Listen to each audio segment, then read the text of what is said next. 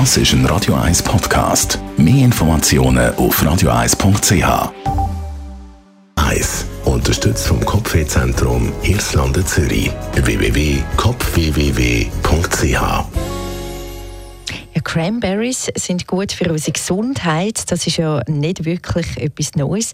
Jetzt haben aber Forscher herausgefunden, dass Cranberry-Saft Magenkrebs vorbeugen und uns hilft, sehr eine gesunde Darmflora aufzubauen. Cranberry-Saft jeden Morgen soll helfen, laut dieser Studie, dass die gefährlichen Bakterien sich eben gar nicht in den Darm einnisten können nützt es nichts, so schadet es nichts. Angenehm zum Trinken ist der Saft ja eigentlich auch noch. Und eben ausprobieren würde sich ja sicher lohnen.